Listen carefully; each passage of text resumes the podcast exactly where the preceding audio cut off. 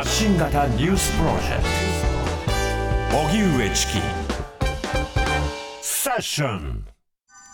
岸田再改造内閣が本格始動。内閣改造から一夜。岸田総理は新しい内閣が本格始動するにあたって明日は今日よりも良くなると誰もが感じられるような国を目指して政策を進めていきたいと思っていますと意気込みを語りました。昨日新しい内閣について変化を力にする内閣と名付けた岸田総理ですが第2次岸田再改造内閣では物価高などを受けた経済対策の策定に取り組み来月中に取りまとめる方針です。またトラブルが相次いだマイナンバーをめぐる問題についても総点検で国民の不安をどこまで払拭できるかが焦点となります。一方各大臣の引き継ぎ式などが行われていて上川陽子外務大臣は職員を前に女性の視点を外交に生かすことが求められているとの考えを示しましたまた河野デジタル大臣はデジタル行財政改革会議の新設に合わせて、これまであった会議体については、廃止も含め見直す考えを示しました。では、ということで、えー、岸田総理が記者会見冒頭でどういった発言をしたのか、はい、すなわち今回の、えー、改造、うん、一体何と位置づけているのか、その一途として発言した部分をお聞きください。2021年10月4日に総理大臣に就任した際、私の内閣は新しい時代を国民の皆様と共に作っていく新時代競争内閣であると申し上げました。この2年間はまさに国民の声を丁寧に聞き国民の皆さんと協力しながら新しい時代の扉を開いていくそうした取り組みを進める毎日でした。この内閣は変化を力にする内閣です。明治維新、戦後復興など、我が国はこれまでも変化をチャンスとし、チャンスを力にしてきた、こうした歴史があります。大きな変化を前に当時はとても実現不可能と思われた経済成長や豊かな社会づくりを実現した歴史が我々にはあります。変化を力として閉塞感を打破し所得であれ暮らし福祉であれ外交関係でであれ明日は今日より良くなる。誰もがそう思える国づくりを一緒に行っていこうではありませんかこうした国づくりに向け引き続き経済社会外交安全保障の3つを政策の柱として強固な実行力を持った閣僚を起用することといたしました。はい、岸田総理の発言です。経済、社会、外交、安全保障、この3つの政策を柱として実行力を持った閣僚を起用して組閣した今回の内閣は新時代競争内閣である。という発言がありました。競争っていうのは共に作る、共に創造すると書いて競争。その競争ですね。すね用意ドンの方の競争では,、ではないんですね。ということです。あの共に時間を、えー、時代を作っていく。で、それはこの内閣だけじゃなくて、国民の声を聞き、まあ、聞く力ですよ。国民の皆さんと協力しながら、新しい時代の扉を開く。まあ、そういったことを話していたわけですね。で、その上で、各組閣メンバーをこう紹介するということになるわけですが、はい、このね、あの、閣僚メンバーの紹介の仕方が、まあ、人によって温度差がすごいっていうのがまだあるんですね。温度差、温度差というか、例えばもう文字数に注目しましょう。例えばこの大臣です。はい、まあ、例えば南部ひろみさんですとか、荻、はい、上チキさんですと言ったときに、各が近々でこういう特性があって、ここにぴったりで、だからこそこういうふうにしていて、こういったことをやってほしい。まあそうしたことをね、うん、大臣抜擢するときは、そうですよね。選んでプラス他己紹介ってことですよね。そうです、そうです、そうです、うん。で、そうしたような紹介の仕方、人によってまちまちなので、まあ例えばということで、デジタル担当大臣の河野太郎氏の紹介の場面を聞いてみましょう。コロナの時のデジタル敗戦は二度と繰り返さない。デジタルを力として地方経済の成長を図り、同時に利用者目線を第一に据えて、国と地方の行財政の仕組みを変えていく。このためにデジタル田園都市、行革、規制改革などを束ねる司令塔としてデジタル行財政改革会議を新たに設置をいたします。この改革の司令塔には河野太郎大臣をお願いしました。持ち前の突破力に期待をしています。はい。あの、紹介したのに4分5分ぐらい使いながら、こんなにぴったりなんだ。そしてまあコロナはデジタル敗戦だというふうに言って、あれはデジタルがダメだったから、日本の対応もまだ不十分だったんだ。次にはこういったことを繰り返さない。だからこそ突破力で河野さん。みたいな、まあそんな紹介ですよね。だからまあ、入りのナレーションみたいな格好で、河野さんを紹介するときのやり方がまあこうだと思ってください。まあこれを基準として考えると、他の大臣、その大臣によって、あの、紹介の仕方とか熱の入れ量が随分違うんですね。で、例えば厚労大臣、武見敬三さんなんですが、はい、えー、武見さんの紹介会の場合だとこうなります。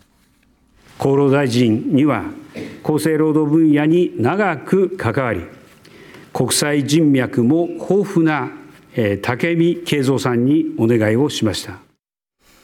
はいという感じで簡素な感じですよね。で、竹見さんが厚労大臣って多くの方がやはり気にされてるのは、いやいや、あの、医師会のドンだった方のご子息である竹見さんがこのようにつくということは、今後、その医師会パワーみたいなものが厚労に反映されることになるか、良い言い方をすれば、その医療関係の、まあ、知識があって、なおかつ人脈もあって、というふうに言えるわけだけれども、そのあたりどうなのかっていうのことが気になってたわけですよね。はい、で、今回の紹介は、厚生労働分野に長く関わり、国際人脈も豊富な竹見さんにお願いしました。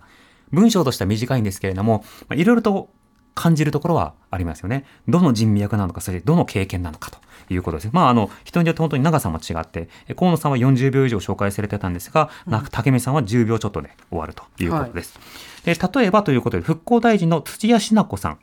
はい。えー、土屋さんが紹介される場合はこんな感じです。土屋品子復興大臣には、女性ならではの視点を最大限に生かし被災地に寄り添った復興策に腕を振るってもらいます。はい。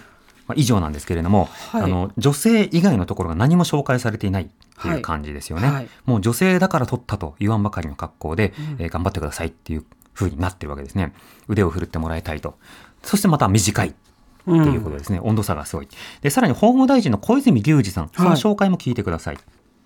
えー、法務大臣はベテランの小泉隆二さんにお願いすることとします。国民に身近で頼りがいのある司法の実現に向けて尽力してもらいます。はい。もうベテラン、まあ、以上って感じですけど。その河野さんの説明と比較すると、うん。はい、そのベテラン感を説明してほしい。総理がどんなふうにベテランと評価しているのかを知りたい。だから例えば辻はあの河野さんを紹介するときは、はい、その手腕経歴、うん、そしてどんな課題があるのか、うん、それに対してなのかっていう、まあ、河野さんに対してはいろんな評価があると思うんですけど、はい、まあ、一応そういった立て付けになってるんですね、うんうんうん、政権としては、ところが例えば土屋さんに関しては女性。でそして小泉さんに関してはベテランっていうことでもう年齢とか性別にしか触れないような紹介になっていてちょっと手を抜きすぎじゃないっていうまあ、そうした閣僚紹介ということになりました。うんうん、で、また、まあ、これまた気になっている方がですね、はい、文科大臣、森山正人さん、はい、あの、宗務課の担当ということになりますよね。うんうんうん、えということは、旧統一教会問題ということになるわけですけれども、ね。えー、旧統一教会との接点も取り上げられた方でもあります。はい、その森山大臣についてはどう紹介されるのか聞いてみましょう。えー、文部科学大臣には、行政経験豊富な森山正人さんを起用いたします旧統一教会問題についても関係大臣と協力して被害者に寄り添い法の厳正な適用に万全を尽くしてもらいます。うん、ということで文科大臣森山正人さんを紹介する岸田さんの声の場面聞いていただきましたが、まあ、旧統一教会問題については切り込んでもらうという趣旨のことを発言していたわけですね。まあ、切り込み方は他の大臣と協力し被害者に寄り添い、法の厳正な適用に万全を尽くすというようなことを述べていたわけです。で、これがまあ気になるのは、今後例えば、立法どうするのかなと。まあ、それは国会の役割ではあるんだけれども、しかし、その閣法といって、その閣僚、まあ、内閣が提出した法案というのは大体通るんですよね。となった時に、今の、まあ、様々な問題のある行動を取るような宗教とか、様々な団体に対する対応が不十分ではないかというところについて、どうするのかは今回は触れられていないんですが、そのあたりもまあ当然気になるところではあるわけです。その点、記者からも質問がありましたので、記者とのやり取り聞いてみましょう。冒頭あの、旧統一教会について言及がありました、えー最終的な判断というのは、あのここは明確にお答えいただきたいんですけど、あの解散命令命令請求をえに踏み切るという理解でよろしいのかどうか、一点確認させてください。で一方であの、解散命令請求を視野に入れながらです、ね、今回の内閣改造では、新閣僚の中に教団との接点を持つ方がいらっしゃいます。えー、とどのような基準でえ今回、閣僚を任命したのか、えなぜそういう接点を持つ人を閣僚に任命したのか、あこれについて、え教えてください。はい、あのえっと、まず前半の方の質問については、えー先ほど申し上げましたが、法に基づいて、えーこの手続きを進めていきます。法律に照らして、えーこの解散請求、解散命令請求等を行えるかどうか、これをしっかり判断した上で手続きを進めていく、これがあのとりあえず当面の手続きの流れの、最終的な判断ということなのだと思います。えーこれえはあ引き続きうんこのしっかりと法に基に照らしてえ判断をしていくべき課題であると思っています。そして統一教会との関係のある大臣とについてご質問がありましたが、このうんまず基本は大臣は適材適所で任命したものでありますが、その統一教会の関係については、うん自民党において、えーこれはあと昨年、うんこの統一教会との過去の関係、これ8、え項目に分けて、え詳細に点検、報告し、えそして、この厳正な見直しを行ったところであります。そして、旧統一教会およびその関連団体と一切関係を持たない、この方針であることを踏まえて、ガバナンスコードを改定し、そして当該方針に向けて、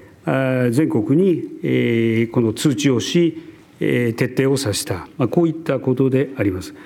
したがって、この各閣僚においては、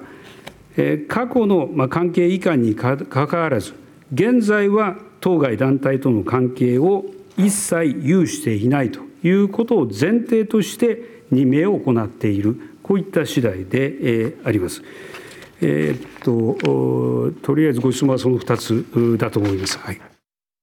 はい。二つ質問がありましたね。一つは、あの、解散請求どうするんですかっていう話。これに対しては、しっかり判断した上で手続きを進めていくという答えでした。で、接点を持っている人が、なぜ今でも内閣の閣僚に任命されているの？新たに任命されたの？っていう点については、あの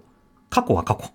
というふうな、一言で言うとそういうことですね。今はもう関係団体と手を切っているので、えー任命を行ったと。あとは適材適所というふうに答えたということです。まあ、こんなにパキッとした答え、キレッキレの答えというよりは、その真逆の、まあなんだろうな、こう映像でしか、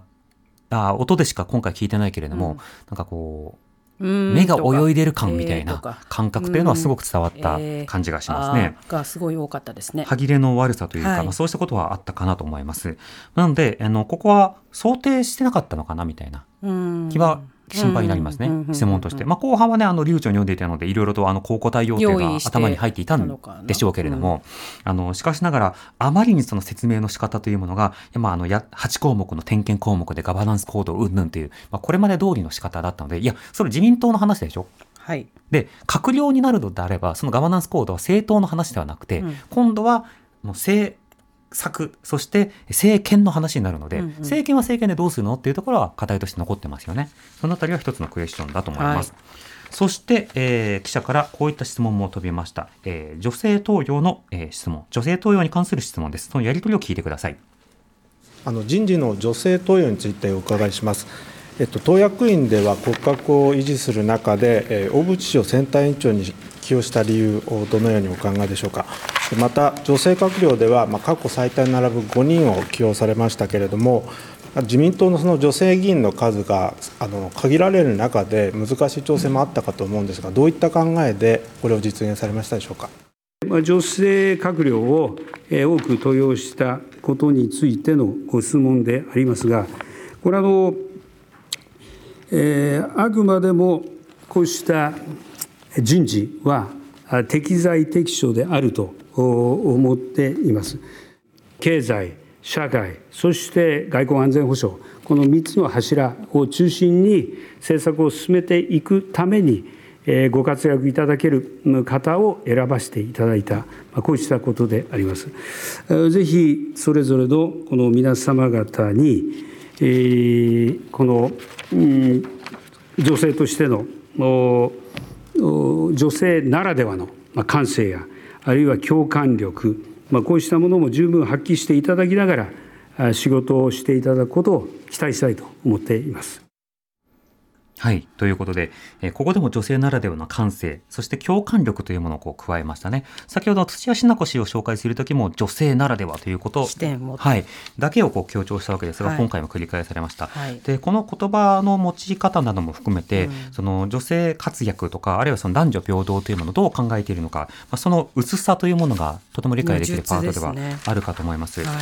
い、改めて整理しますけれども、その女性差別であるとか性差別あの全般あるいは他人に対するステレオタイプというものが、まあ、あってそれを再生産しないためにあのロールモデルとして、まあ、閣僚などのパリテ要は男女対等などを実現することが重要だよねという課題が今あるわけですね。はい、まあ、そうした中であの例えば対等に女性閣僚などを増やしていく、まあ、そうした手続きが必要なんだというメッセージを出すことが必要なんですが、そこに付随されたメッセージというものが、ある種逆行するメッセージになっているということになるわけです。で、これ、まあ、あの、アンビバレントセクシズム。セクシズムは性差別とか、えー、まあ、そういった意味の言葉ですね。で、アンビバレントというのは、あの、双方的とか、あるいはその両面的とか、うんうん、そうした意味合いで付けられる言葉ですけれども、その、いろんなステレオタイプには両面的な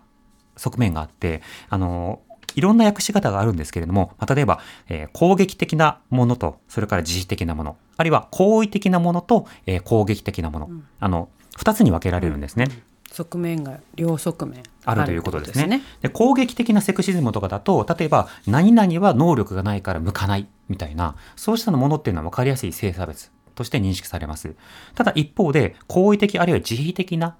セクシズム、ある性差別というものについては、何々はこれに向いているとか、何々はこういったものにこそ能力があるっていうふうに、一見するとポジティブなような仕方で行っている。あるいは、まあ、例えば、ドアを開けてあげるとか、うんうん、ある種の役割として好意的にサポートしているかのようなんだけれども、女性を守られるべき弱き者として位置づけられる。そうした仕草になったりするわけですよね。となった時に、そのセクシズムの中でも、まあ、例えば女性は役に立たない云々っていうような言葉は、まあ、言語道断。女性は話が長い云々というのも言語道断だが、一方で女性というのは共感力とか、それから得意な感性というものを持っていて、それが発揮されるべきなんだ。で、これはとりわけ土屋大臣が紹介される場合は、復興大臣というポジションだったので、ある種のケア労働のようなものを連想させる仕方で紹介されるということになったわけですね。つまり、肯定しているようでいながら、ジェンダーステレオタイプを再生産するという、そうした発言を行うということになるわけです。だから、その、そのいろいろな性差別について議論する際には、この否定的なセクシズムだけではなくて、攻撃的なセクシズムだけではなくて、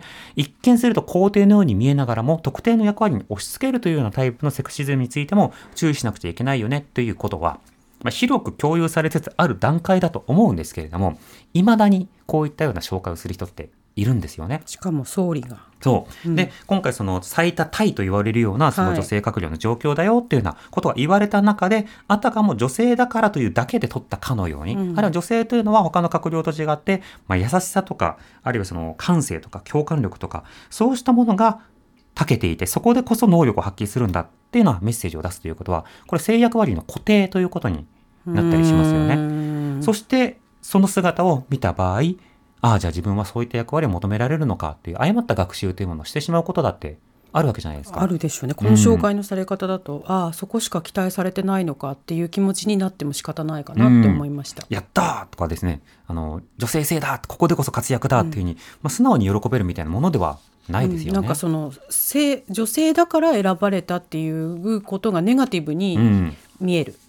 そうですね。はいだから一つは女性だからということで数合わせの下駄を履かされたんだかのような。国際的になんか日本は女性議員の数が少ないっていうことを言われているところにつけて、そこをちゃんとやってますよって見えるけどでもそうじゃない理由で登用されたのかなって勘ぐってしまうっていうかそうですね。だからあの数的あのそして、えー質的、うん双方においてこれは問題のある発言になるわけですよ。うんうんうん数的というのはあくまで数合わせの問題である。質的というのは女性というのは質は問わない。あるいはえー質的にはケアの役割で果たされるようなものなんだという仕方で固定するということですね。まあ、なのでこうした発言が飛び交うことからジェンダー平等を達成する内閣としてはなかなか期待できない状況ではあるんですが、あのしかしながらこうした問題発言がね、問題だということが共有されやすくはなっているという点をもって、まあ、今後内閣の発言とかもはい。厳しくチェックしていくことが必要かなと思います。荻上チキ